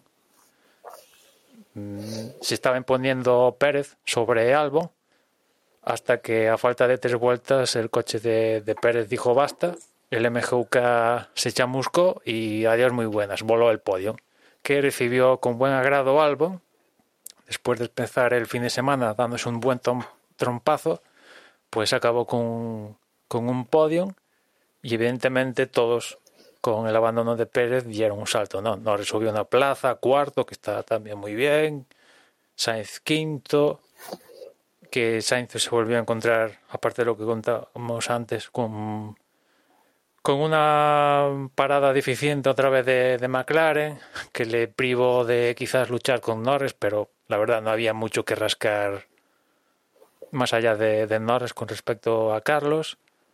Después venía Gasly, que estaba pidiendo clemencia, las estaba pasando canutas, le, estaba, le pasó a Sainz y, y la cosa pintaba muy mal para él. Y le, se le apareció la Virgen con el tema de del safety car final de, provocado por Pérez. La carrera ya acabó ahí, sí, sí que es cierto que ahí, hacia final de carrera, eh, Verstappen entra para poner medios y ahí Mercedes dijeron, mmm, metemos a Hamilton, no, porque, bueno, quizás había cierta oportunidad de que el safety car no completara la, no llegara a final de carrera y hubiera una vuelta o dos. Bueno, era mucho pedir, la verdad porque Pérez abandonó, pues esto, faltando tres, y entre lo disperso que estaban todos los coches, pues ya ya, ya volaron todas las vueltas, ¿no? Y no hubo esa posibilidad de ver quizás qué hubiera pasado entre Hamilton y Verstappen si, si Mercedes hubiera forzado metiendo a Hamilton en boxes o, o no, no. Y como iba diciendo, Gasly ahí se le apareció la Virgen y consiguió, gracias a esto que pasó con Pérez, aguantar la posición, que es un, un sexto puesto, la verdad, bastante bien, teniendo en cuenta lo, que ha pasado aquí este fin de semana, que es los dos Racing Point cero puntos. Casi como, como lo de, de, Ferrari, que es cierto que al final Leclerc sí que sí que ha sumado puntos, pero bueno, casi por, por desgracia de, de otros más que por rendimiento en, en la pista, ¿no? Como comentábamos antes, los Ferrari aquí otra vez desaparecidos en combate y encima con, con cierto conflicto de, que arrancó desde la que tuvieron en o más bien tuvo Vettel con Leclerc fruto de, de la salida no eh, bueno pues eso Ricardo se tuvo que contentar con quedar de, detrás de Gasly detrás de Ricardo entró Botas detrás de Botas entró Ocon un con que la verdad fue de de, de menos a, menos, no, porque en un momento llegó a estar por delante de Ricardo Guay y se desfondó completamente en, en la carrera. Eh, tardó con entró Leclerc y, detrás de Leclerc Kvyat, Russell, Vettel, Latifi, etcétera, etcétera, etcétera. Sí, no sé, quizá de, de la carrera lo más interesante, pues eso lo que comentamos, ¿no? La remontada de Sainz, que a Gasly yo creo que hubiera perdido clarísimamente como mínimo el puesto con Ricciardo. Probablemente también, no sé, mm, no recuerdo ahora cómo estaba la cosa entre, pero creo que, vamos, que también Botas probablemente hubiese adelantado a Ricciardo, hubiese adelantado unos puestos más y, y, que es poca gracia, ¿no? O sea, yo acabar una carrera con detrás del coche de seguridad, pues no es lo que precisamente mola más, ¿no? Pero bueno. Y quizá de, pues eso, de, de toda la carrera, el otro punto que a mí me pareció interesante fue el accidente que tuvieron eh, Stroll con, de nuevo con Kvyat. Y mm, bueno, no sé qué pensáis. Que sancionaron a Kvyat. A mí me da la sensación de 10 segundos para que. sancionaron a Kvyat, pero yo personalmente viendo las imágenes me da la sensación de que Stroll se la buscó, porque incluso viéndola on board ves que la trazada de los coches que, que le precedían era otra a la que hizo él. Y realmente yo es que no, o sea, tal y como iban, no, de verdad que no, no, no comprendo el cómo se cerró tantísimo, prácticamente echando de la pista el propio Stroll a Kvyat, que vale, que Kvyat, pues sí, pues podría haber frenado, pero tampoco, yo de verdad, o sea, lo hubiera dado como lance de carrera, o incluso si me apuras, le echo más, más la culpa a Stroll del accidente que al propio Kvyat. No sé cómo lo veis. Y obviamente mm, son cosas de que ya digo, o sea, simplemente con, con que hubiese llevado otra trazada, no hubiera tenido el accidente. Es decir, el principal perjudicado ha sido el mismo, con lo cual yo, yo es que no sé qué pretendía, sinceramente, con Sí, pero- tantísimo. Pero Stroll, el tema de la visión periférica no es la primera vez que tiene problemas con esto de ver qué tiene a su alrededor, ser consciente de, de los que tiene a su alrededor. No es la primera vez.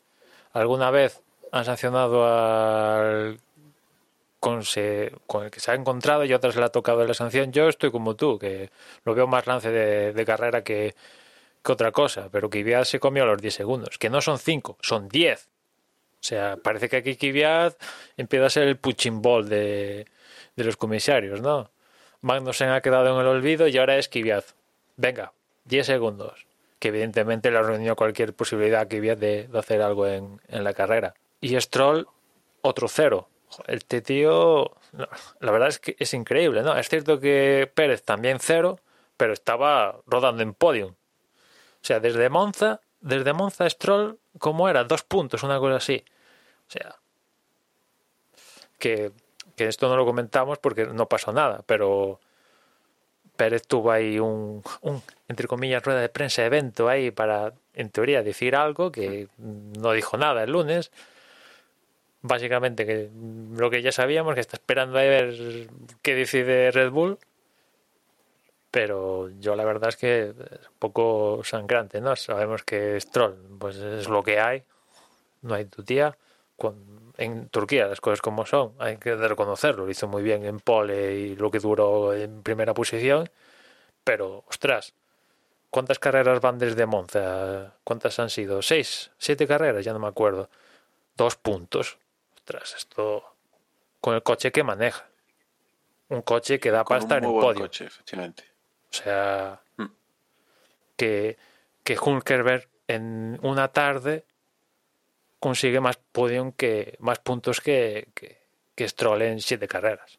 Pero bueno, así es la Fórmula 1. Así es la Fórmula 1. Sí, efectivamente. Y, y además es, es- no sé, es, es una situación incómoda hasta para el espectador, porque aquí estamos viendo Pérez, que parecía que por fin le sonreía un poco la suerte, iba a terminar en el podio, otra vez se le, se le escapa, eh, no sé, otra, otra racha de mala suerte, se le, se le escapa en las últimas vueltas, cuando sigue y seguía demostrando que es mucho mejor piloto que su compañero y que sin embargo es él el que se va a quedar sin volante.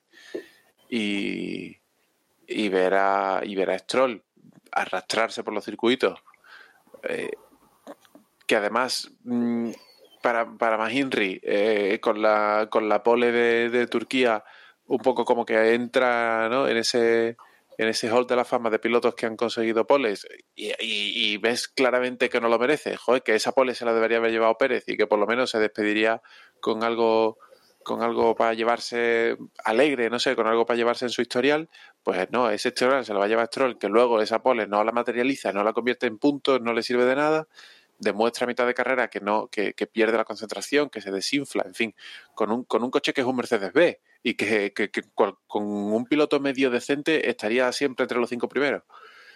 No sé, es, es, una situación, ya te digo, a mí me resulta incómodo estar como espectador. No quiero imaginar lo que debe de ser estar en, el pellejo de, Pérez o de alguien de su equipo viendo la, injusticia que se, está cometiendo.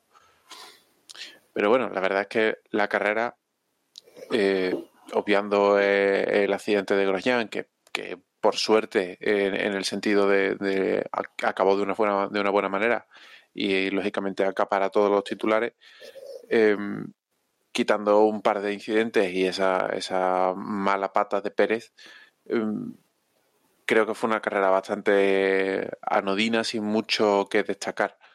Pero claro, eh, hay, hay dos, tres mm, titulares grandes que, que van a hacer que nos acordemos de esta carrera siempre. Sí, en eso estoy de acuerdo. Es una carrera de las que pasarán a la historia, por esa primera vuelta, obviamente. Con respecto a esto de, Pérez, pues la verdad es que está marcando un final de temporada, está dando todo, evidentemente, porque lo único con que tiene que hacer presión es con sus resultados en la pista y después con, con, lo, con lo que tenga fuera de la pista, pero dentro de la pista la verdad es que ha conseguido un podium, ese segundo en Turquía, y ha estado en disposición de, lograr sendos podiums en, en Imola y, en, y aquí en, en Bahrein, que no es poca cosa. Y, bueno, quedan aún dos carreras, o sea que yo creo que en la, siguiente de, de Sakir vamos a ver cómo, cómo se dan las cosas, porque igual tiene opción de, si falla alguno de los de arriba, evidentemente, pues de cazar, de sumarse al carro, ¿no? La verdad que en estos días estuvimos discutiendo en el grupo de, bueno, pues el tema de álbum, ¿no? Álbum sí, álbum sí, álbum no, Sergio sí, Sergio no en, en, Red Bull. Y yo os quería plantear esto. ¿Creéis que, que Red Bull ya tiene decidido su piloto y pues simplemente está dilatando comunicarlo? ¿O realmente está dudando en quién poner en ese monoplaza, no? Porque yo creo que Red Bull al final no le rinde cuentas a nadie, ¿no? O sea, pongo a. como si ponen a, a Perico de los Palotes. ¿Qué más le da? O sea, ¿a quién le rinde cuentas Red Bull? A, nadie, ¿no? A ellos mismos. Y sin embargo, parece que como que están queriendo justificar poner a Albon. Cosa que antaño con otras decisiones han dicho adiós he leído y no, no, no, sé si es oficial o no es oficial. Quiero decir, no, sé si se ha hecho público o simplemente es un rumor. Que, que Albon está a prueba, digamos, esta, estas dos carreras que faltan y en función del rendimiento se tomará la decisión. Mm, no sé, mm, al final entiendo que el dilema de Red Bull es que eh, ellos, ellos están más o menos convencido de que eh, es un piloto que no va a llegar a mucho más de lo que ella ha demostrado. Em, si por ello fuera posiblemente y, tuviesen a alguien eh, de su cantera, digamos, a quien subir, ya le hubiesen hecho un Kvyat, pero se resisten a hacer el movimiento porque eh, fichar a Pérez, que no deja de ser fichar un, un piloto de, del mercado, digamos, que no es de su programa de jóvenes pilotos, deja un poco en evidencia el fracaso de la última jornada de pilotos de Red Bull, que no, que no, no hay nadie. Ahora mismo no tienen a nadie que ellos piensen que puedan, se puedan poner ahí y dar el nivel. Cuando desde que subieron a Vettel, diría, eh, básicamente se han, se han, alimentado de su cantera. Entonces, el no tener ahora a nadie de la cantera es un poco el fracaso. eh, Le hace eh, muy entre comillas, porque lleva muchos años con una cantera muy exitosa, pero esta última nada de pilotos pues no, no les ha salido bien. Y, creo que ese es el dilema. Si, si estuviésemos hablando de cualquier otro equipo y Albon o Pérez fuesen eh, dos pilotos, digamos, de, de, de chequera, de voy a fichar a uno y tengo que elegir entre uno u otro, cualquier equipo elegiría a Pérez. Sin, sin yo poner en duda, porque no lo sé y no, y no me atrevo a decirlo, que Albon sea un mal piloto.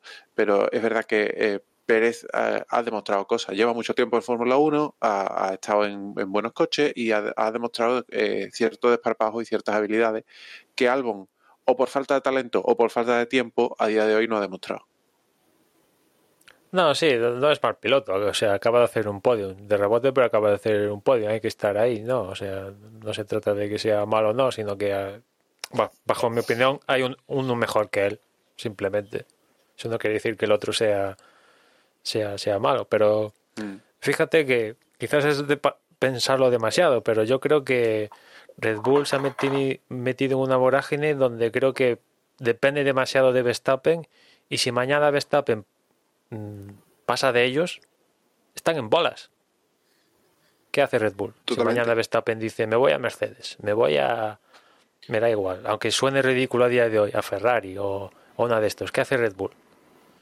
Ya sé que a día de hoy pues, podrían pillar a otro de el que salga de rebotado de uno de estos equipos. Pero bueno, metiendo a Pérez, pues tenías algo, no sé, decente o mínimo, ¿no? Es que dependen demasiado de Verstappen. o sea, sí.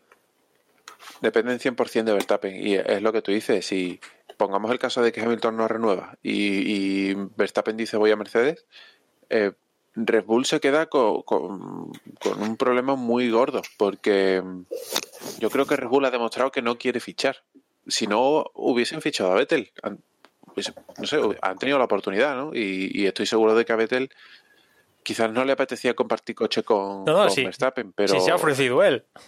Acuérdate de que se se Bueno, ofreció pues, él. bueno, sí, es verdad. Claro, es es que Vettel ha habido un momento en que se ha visto mm, conduciendo el carrito al supermercado. Entonces, sí, claro, cualquier, cualquier opción le valía. Eh, pero Red Bull no ha querido recuperar a Vettel. Le hace porque lo ha vetado Verstappen, le hace porque ha pensado que no iban a combinar bien los dos juntos, meter dos gallos en el mismo corral, o le hace porque le guarden cierto resentimiento o lo que sea. El caso es que no han querido fichar. Eh, y claro, tío, si no fichas a Vettel, ¿cómo justifica fichar a Pérez, no?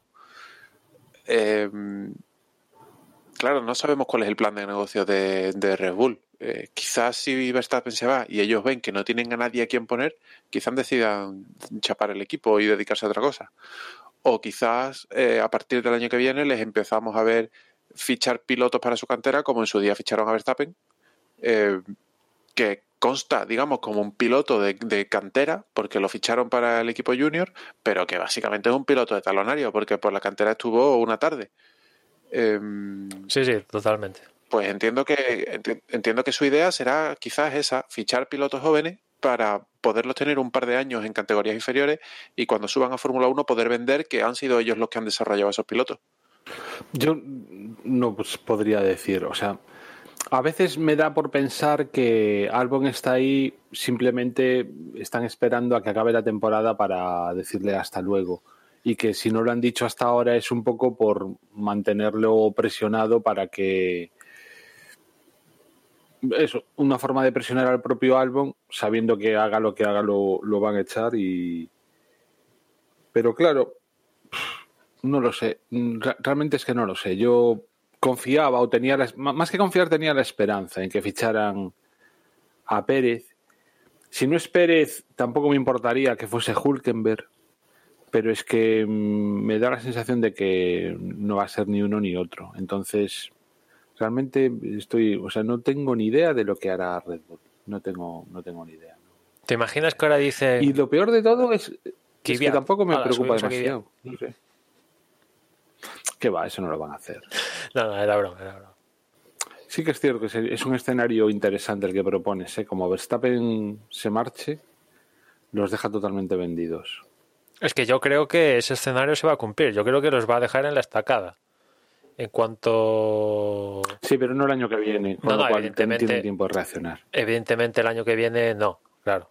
Pero ya metidos en- con el nuevo reglamento y tal, ahí se van a mover, espero, mm, cuotas de poder en términos de rendimiento en la pista y ahí imagino que Verstappen decidirá, ¿no? Aparte también se le acabará el contrato que tiene firmado con, con Red Bull y decidirá, oye, lo intento, que la verdad las cosas como son, el rendimiento en la pista, pues está ahí, ¿no? Eso es un atractivo para cualquier equipo en, en la parrilla. Eso lo tienes de los pocos que puede decir, oye, aquí están mis resultados. Y, y eso a priori le abre, abre las puertas de, una negociación. Que después el otro equipo le diga, sí, no, vete de aquí, ya es otra cosa, ¿no? Pero yo es que estoy convencido que los va a dejar en la estacada y, y ahí Red Bull, como decía antes José, puede decir, ala, pues nos vamos, ahí os quedáis, chao. Que no es una posibilidad muy, muy remota. Hombre, se quedarían sin piloto y se quedarían sin motores. se les está descomponiendo el equipo. Ya, ya. Sí, sí. Bueno, y si, si os parece, haciendo resumen de cómo, cómo queda el campeonato después de esta carrera, que como tenemos a Dani en más remoto de lo habitual, no sé si, si os habéis dado cuenta, el pobre, que no sé si anda por ahí. Sí, sí, sigo aquí, Emma. Lo que pasa es que, bueno, hemos ido teniendo problemas con la conexión y, ha sido un poco, un poco complicado. Menos mal que nos has hecho tú un poco la, la guía de la crónica de, carrera. Nada, mm, por, por ver un poco eso, lo que decías, ¿no? El resumen de, de lo que tenemos el campeonato antes de irnos al, al Gran Premio de Shakir. Y Hamilton, obviamente, primero, 332. Aquí sigue sumando. Bottas 201 puntos en segunda posición. En tercera posición tenemos a Max Verstappen con 189. Aquí ya están eh, decididos eh, los primer, primero, segundo y tercero. El primer puesto, el de Hamilton, obviamente ya es inmovible. Y entre Bottas y, Verstappen todavía puede haber eh, Sarao. Eh, luego ya saliendo de este podium tenemos a Dani Ricardo con 102 puntos. Avanza aprovechándose que Sergio Pérez, que, era, que ahora es quinto con 100, pues no ha puntuado en esta carrera. Sexto es Charles Leclerc con 98 puntos. Digamos que estos tres están ya en, en cuatro puntos nada más de distancia. Luego tenemos a Lando Norris en séptima posición con 86. En octava tenemos a Carlos Sainz con 85 y en novena a Alex Albon con 85 puntos también. Estos tres podrían intercambiarse posiciones e incluso podrían llegar a, a Leclerc o a Sergio Pérez sin, sin demasiado eh, problema. Otra cosa ya, pues habrá que ver un poco cómo se les presentan los resultados, ¿no? Décimo, eh, Gasly con 71, un décimo Stroll con 59, décimo segundo Esteban Ocon con 42, décimo tercero Sebastián Vettel con 33, décimo cuarto Daniel Kvyat con 26, décimo quinto Nico Hulkenberg con 10, décimo sexto Kimi Raikkonen con 4, los mismos que tiene Giovanazzi, que es décimo séptimo, décimo octavo Grosjean con 2 puntos, décimo noveno Magnussen con 1, vigésimo Latifi con 0 y Russell vigésimo primero con 0 puntos. Veremos si ahora Russell, que va a tener ese, ese mejor coche, pues puede, puede acabar por puntuar. Y en cuanto a constructores, Mercedes ya había ganado el título, 533 puntos. Segundo es Red Bull con 274 puntos. Aquí no, no va a haber ningún tipo de lucha. Pero la tercera posición sí que puede haber. Eh, McLaren ha aprovechado este fin de semana 171 puntos. Se coloca en esa tercera posición por delante de, de Racing Point con, con, cierta distancia, que está a 154 puntos. Renault ya, ya está quinto a eh, con 144 puntos, son 10 puntos los que lo separan de Racing Point. Ferrari es sexto con 131 y a partir de ahí pues tendríamos séptimo Alfa Tauri con 97 puntos y luego ya después Alfa Romeo con 8, Haas con 3 y Williams, que todavía no ha sumado ningún punto, está en la última, en la última posición. Por cierto que aquí eh, ¿os dais cuenta de que si al final Russell disputa las dos, las dos últimas carreras y gana las dos, podría quedar por delante de Esteban Ocon? Un Esteban Ocon que no sé vosotros, después de verlo en Force India, a mí me está decepcionado, la verdad, bastante, por no decir increíblemente, ¿no? O sea, Ricardo se lo está triturando, parece más un estorbo que otra cosa en la pista cuando se encuentran. Y yo, la verdad, insisto, después de verlo en Force India, en sus peleas con Sergio Pérez, no me creo que este sea el mismo Esteban Ocon de, aquellas temporadas en, en Force India. Y me temo que con Alonso el próximo año, vamos, lo va a pasar canutas. Y metidos en, en Shakir, la próxima cita este próximo fin de semana, pues cuidado con los horarios porque hay cambio en los mismos. La prueba es más, tardía. Eh, los viernes, el viernes comienza con los primeros entrenamientos a las dos y media los segundos entrenamientos a las seis y media, el sábado los terceros entrenos a las 3 de la tarde, la clasificación 6 de la tarde y el domingo la carrera a las 6 y 10. Los neumáticos, los mismos compuestos que para este fin de semana, C2, C3, C4, 8 del C4, 3 del C3 y 2 del C2, exactamente la misma configuración que en esta última prueba que venimos a disputar en Bahrein.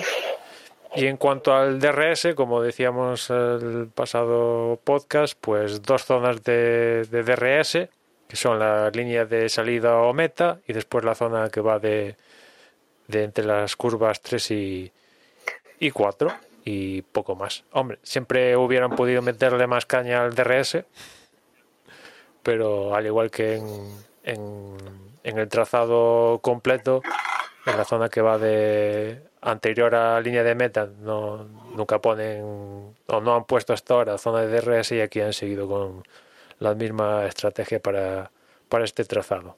Sí, quizás sería la segunda zona de DRS más larga del circuito, ¿no? La de línea de meta sí que sería eh, absolutamente la más larga, pero por esta, esta supuesta zona que podrían haber aprovechado entre la 9 y la 10 también sería bastante, bastante larga. Sobrepasaría la, la segunda, la primera zona que está marcada en el circuito, que sería entre la 3 y la 4, eh, serían pues unos cuantos metros más. Desde luego eh, sería un circuito bastante, bastante rápido. Ah, veremos a ver en cuánto tiempo hacen la vuelta, pero por lo menos hay curiosidad en, ver un poco cómo, cómo va a transcurrir esta carrera. Y con este horario ya nos olvidamos de una carrera que empieza de día y acaba de noche. Es una carrera 100% nocturna y vamos, muy de noche y mucho de noche. Sí, bueno, la, de este fin de semana también empezaba ya. Quizás noche cerrada absolutamente de todo, no. Claro, eso. Eh, Pero bueno, es un poco de atardecer y ahora va a ser como Singapur. O sea, ahora va a ser. Sí, sí, está de noche, completamente, ¿no? Sí, sí. Que, claro, con esto que ha pasado con Hamilton, coge un escenario, a ver, a mí apetecerme, apetecerme, cuando nos enteramos de que esto iba a pasar, la verdad sí me apetecía, pero como que al final ha quedado para final de temporada, decía, venga, va, una más. Pero ahora entre esto de Hamilton y tal, digo, ostras, pues tengo ganas. Hmm. Sí, cualquier, cualquier aliciente nos vale. Es que al final.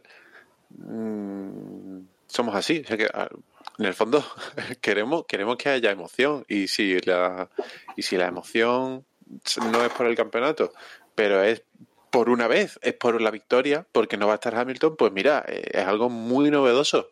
Vamos, hace, hace mucho tiempo que no, que no vemos una carrera donde de entrada mm, ya veamos que, que va a haber lucha por la victoria. Porque normalmente pasa a veces, Hamilton tiene, tiene algunos problemas y no gana ciertas carreras, pero siempre es el favorito. Y hoy no tenemos muy claro quién es el favorito. Que Hamilton venía de igualar su mejor racha de victorias consecutivas de su carrera deportiva. O sea que estaba en. Ya estaba meando colonia casi, o sea, una cosa tremenda. bueno, se va a perder su primera carrera en su carrera deportiva. Este es el primer gran premio desde que empezó en 2007 que, que se va a perder. O sea que ahí se apunta el carro de los que se han perdido citas en, en el campeonato de, del mundo, ¿no? Y como tú dices, claro, abierto. Totalmente.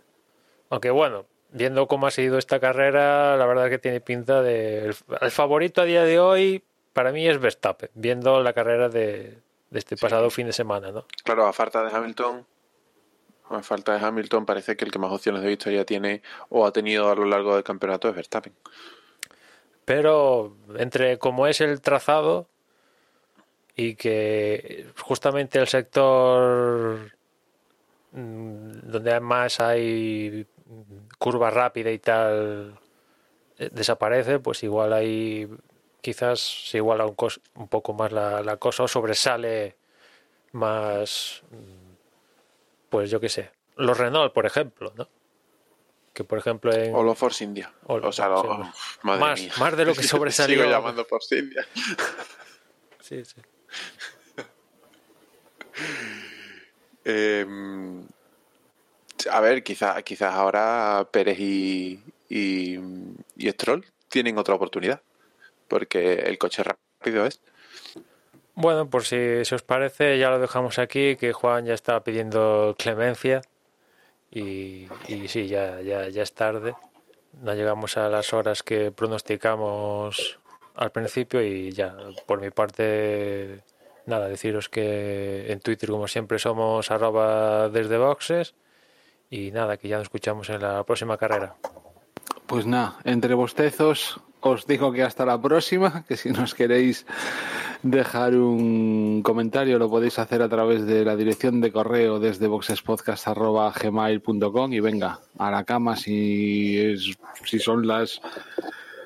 eh, no sé ya ni qué hora es, las, las 12 y 20, o sea que yo a, a dormir ya de cabeza. Ya, ya me despido de vosotros también aquí, chicos. Chao.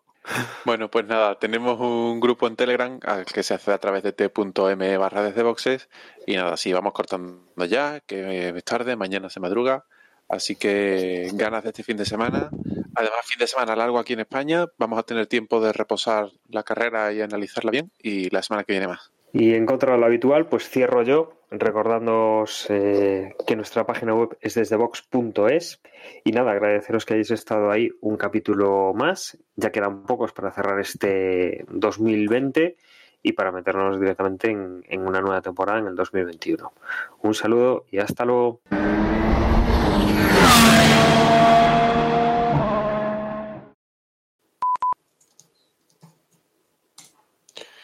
Ahora, muy bien, pues nada, yo cierro también, que mañana toca madrugar.